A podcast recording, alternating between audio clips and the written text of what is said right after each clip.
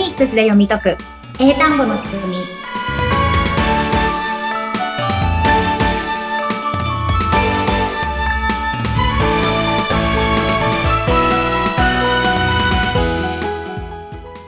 皆さんこんにちは。フォニックス英会話講師の坂下悦子です。そしてインタビュアーの神谷由紀子です。坂下さん、55回目よろしくお願いします。はいよろしくお願いします。さあ、先日ですね、この放送でも、三越のセミナーを今度やるよという話を坂下さんからいただいてたと思うんですけれども、ちょっとこの報告だったりとか、どんな回だったのかなと教えていただけますかね、オープニング。はい。そうですね。あの、三越さんの方でフォニックスのセミナーをさせていただいたんですけれども、今回はね、夜のお時間で皆さん仕事帰りにご参加いただいて、はい。えっ、と、90分のセミナーなので、まずまあ、フォニックス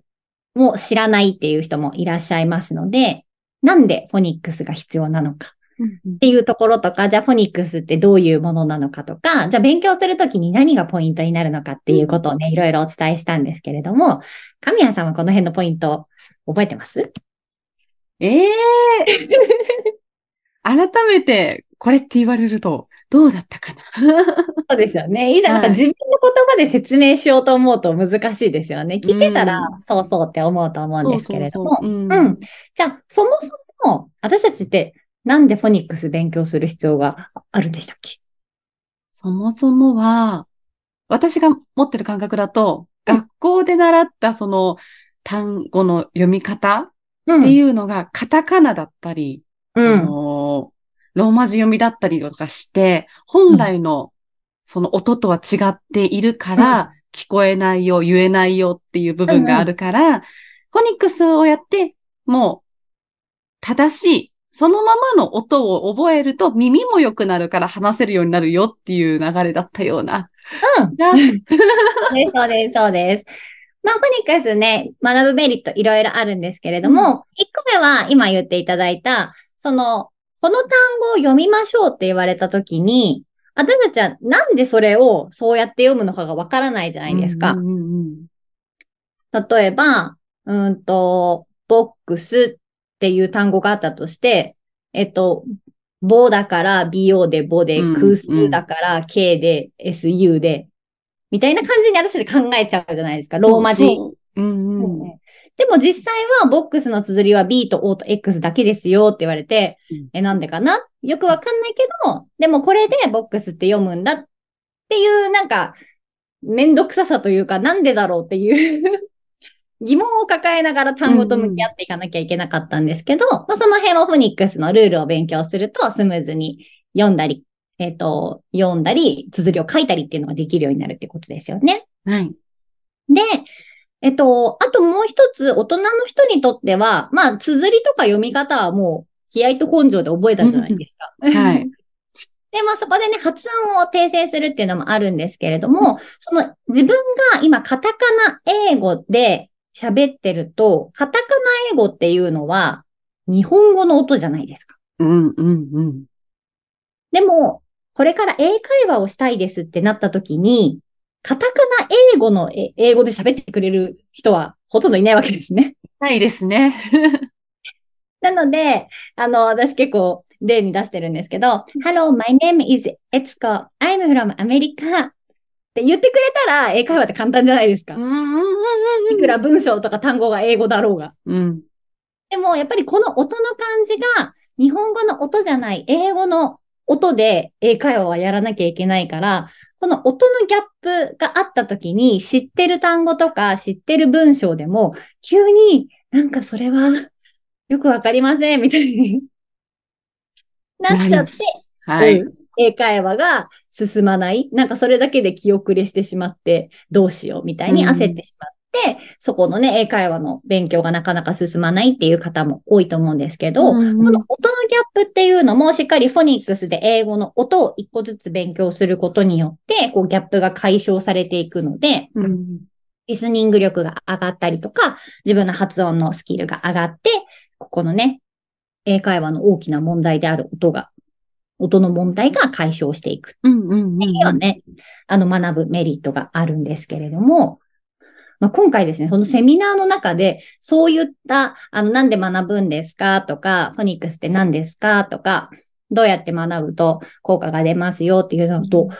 まあ、お伝えして、まあ、ちょっとね、あの、生徒さんとも一緒に口を動かして発音してもらいながらっていう感じにしたんですけれども、まあ、たった90分のレッスンだったんですが、後からね、あの、アンケートの方をいただいたんですけれどはいも、はいはい。皆さん、あの、はい、あの、5点満点の評価だったんですけど、おー。はい、満点の評価をいただいて、うんうん。今までのね、疑問がすっきり解決してよかったですとか、で、あと一人の方は、はい。もう、あの、セミナーを受けた後、こう、ネットで聞こえてくる英会話の聞こえ方が、あの、聞きやすくなりましたっていうふうに言っていただけて。はい、すごい。ですよね。うん6 60分、90分のセセミナーを受けて、うん。自分もちょっとは発音してもらったんですけど、うんもうそれだけで、あの、聞こえ方が大人の人がそんなにすぐ変わるっていうのは、なんかやっぱりフォニックスすごいなって私も思ったんですけれども、うん。で、これ、な、なんでだと思います？なんで、セミナーね、90分受けて、聞こえ方変わるってなんか本当に魔法みたいだなと思うんですけど。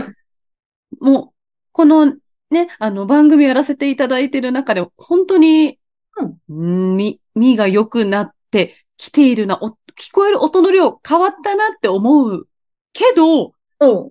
分のセミナーって最初フォニックスはこういうものですよって説明がある、あってからのレッスンじゃないですか。そうです。そのうち。実際多分半分ぐらいですよね。すごいな、なんでだろう。うーん。で、それだけもう純粋に前のめりに聞いてくださってたのもあるとは思うんですけどね。なんでですかね。そうですね。もちろんそれうもんね、大きいと思いますね。うんなんとなく、へーって聞いてたんじゃ、やっぱりちょっと違ったかもしれないんですけど、うんうんだろうな。実践したのかな早速。なんかうんうん覚えたことを、それこそ、ブアックスっていう自分の中で言ってみたりとかして、うんうんそしたら変わってった可能性もありますよね。うんうんうんうんうんうん。そうですね。結構ね、あの、セミナーの中でもポイントになるような発音をね、一緒に、あの、お伝えして実践をしたんですけれども、はい。これ、えっ、と、レッスンの中とかでもよくお伝えしているんですけれども、フォニックスを、あの、やる目的というかゴールに、そのさっき言ってた音が違いますよ。日本語の音はこういう感じっていうふうに説明してるんですね。うんちょっと、あの、ポッドキャストの方、幅が狭いよっていうね。そうそう、幅が狭いってことですね。全部、皆さん、こんにちはっていうのは、声を出して、全部同じような強さで、ただ並べてるだけじゃないですか。うんこの、今ね、喋ってるのは日本語なんですけど、いろんな文字の音を、なんかそのまま並べているだけ。うんうんこれが日本語の音の感じなんですね。でも、今、英語の音をフォニックスでいろいろやっていて、A から Z の音読みがもう一番基本ですよっていうのをいつも話してるじゃないですか。で、学校でやった A から Z の読み方だと、A, B, C, D, E, F, G って、うんまた、あいうえおとか。同じ幅の中でね。下手したらう歌の中で覚えてたぐらいですよね。うん。そうですよね。だから、あいうえお A, B, C って、音的にめちゃくちゃ一緒なんですよ。日本語と英語ってこ、この解釈だと。うん。でも、実際の英会話になった時、なんか違うなって、その時に、んってなるじゃないですか。うん。ABC がなんでこんなに変わったんだって感じだと思うんですけれども、これは、まあなんでかっていうと、その ABC っていう読み方だけじゃなくて、音読みっていう単語を読むときは基本こっちで読んでくださいっていうのがあって、そっちが結構多く使われてるうん。うん。から、A だったら A、B だったら B、C だったら K、D だったら D みたいな、これと A、B、C の音の感じと変わったのわかります？うん。うん。そうですね。なんか結構幅が広くなりましたよね。A、B、K、D、A。こう、上がったり下がったり、上がったり 下がったりみたいな。あと、口の開く大きさもね、変わったりとかね。うんうん。そうそうそうそうそう。適当に言えばいいだけのやつと、なんか割とちょっと頑張ってやらないとできないよね、みたいな感じで、いろんな音の種類があって、この音の幅が英語の方が広いイメージなんですね。うんうんうん。なので、さっき言ったこのフォニックスをやるメリットの狭い音の幅である日本語の感じ。今、私たちは何も意識してないと、この狭い、狭い音の世界で生きてるわけですね。はい。でも、これを英語をや、できるようにしたいと思ったときに、この広い音の世界に対応しなきゃいけないから、うん、じ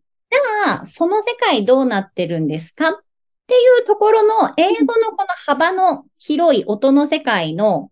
中にどんな音があって、どんな風に発音するんですかっていう全体像が見えるだけで、うん。やっぱ英語の音の捉え方が変わってくるんですね。うんうんうんうんうん。なので、今回の方は、その全体像が多分自分の中でカチってハマったんだと思うんですよ、90分の中で。なるほどね。それこそ何か表、あの、単語を読むときに私よく音読み表を横に置いてやるんですけど、あ、この音は大きめに出すんだな、この音は小さめに出すんだなってわかると、ちょっと寄せれますもん、やっぱり。うんうんわからないなりに。そうですよね。ね。カチってはまると気持ちいいぐらいに聞こえやすくなる。うん、わかります。そうですね。あとは日頃からやっぱ英語を聞いてると、この多分違和感をなんか違うんだよなっていう、こう、悩みというか疑問をずっと持ってた人に対しては、あ、なんかだからか、みたいな、ふうにね、お悩みた解決だったんですね。その彼にとってはうん、彼女にとっては。うん。そうですね。なのでね、えっと、こちらのチャンネルでもこの A から Z の音読みの特徴を詳しく解説している回もありますし、まあ、今回のこの音の幅が狭いとか広いとかは、あの、私の書いた、あの、Kindle の書籍の方でも図を使って詳しく説明しておりますし、その神谷さんも使っていただいている音読みのこの幅、どの音がどこにあって、どういう特徴なんですかっていうのが、その表を見るだけでわかるようになっている。表もね、付録でついているので、ぜひね、あの、ここで、ポッドキャスト聞いていただいて、まあ、口の形とかは YouTube で確認していただくと、よりわかりやすいと思いますし、まあ、全体像図とかで確認したいなっていう場合は、その書籍を見ていただくと、もう結構全部がくっついて、すっと腑に落ちてくるかと思いますのでね、皆さん、こう耳から勉強したいタイプとか目から勉強したいタイプとか皆さんね、いろいろいらっしゃると思うんですけれども、ぜひね、あの、いろいろ活用して、どんどん英語力を伸ばしていただければと思います。アンケートでいろいろ返ってくると、そうして、あ、こういう人もいるんだ、ああいう人もいるんだっていうふうに、ね、知ることもできるので、よかったら、このリスナーの皆さんも反応をいただけたらな、なんて思いますけれども、よろしくお願いいたします。はい。よろしくお願いします。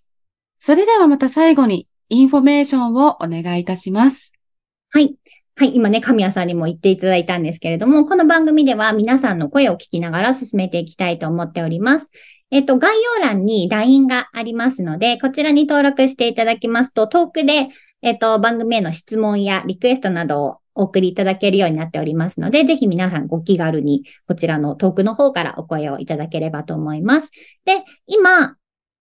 先ほどお伝えした、こう、音の全体像の図の方は書籍の方に入っているんですけれども、もうちょっと別の視点から、えっと、音読みの、えっと、仲間の音っ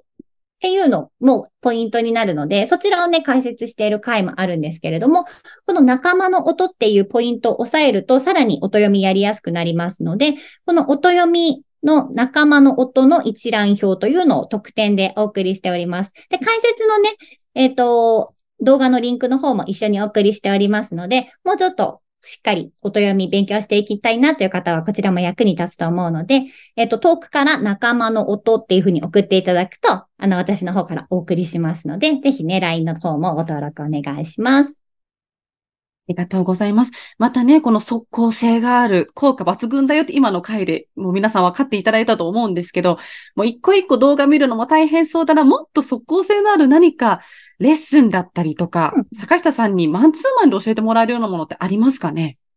そうですね。今ね、いろいろこちらでご提供できるいろんな ものをお伝えしたんですけれども、まあ、えっ、と、私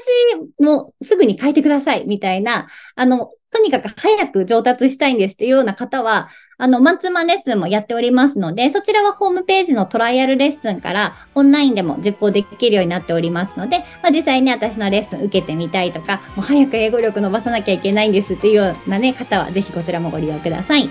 ろしくお願いいたします。それでは今回はここまでということで、ここまでのお相手は、フニックス会話コースの高下悦子と、インタビュアー生徒の神谷由紀子でした。それではまた次回、ありがとうございました。ありがとうございました。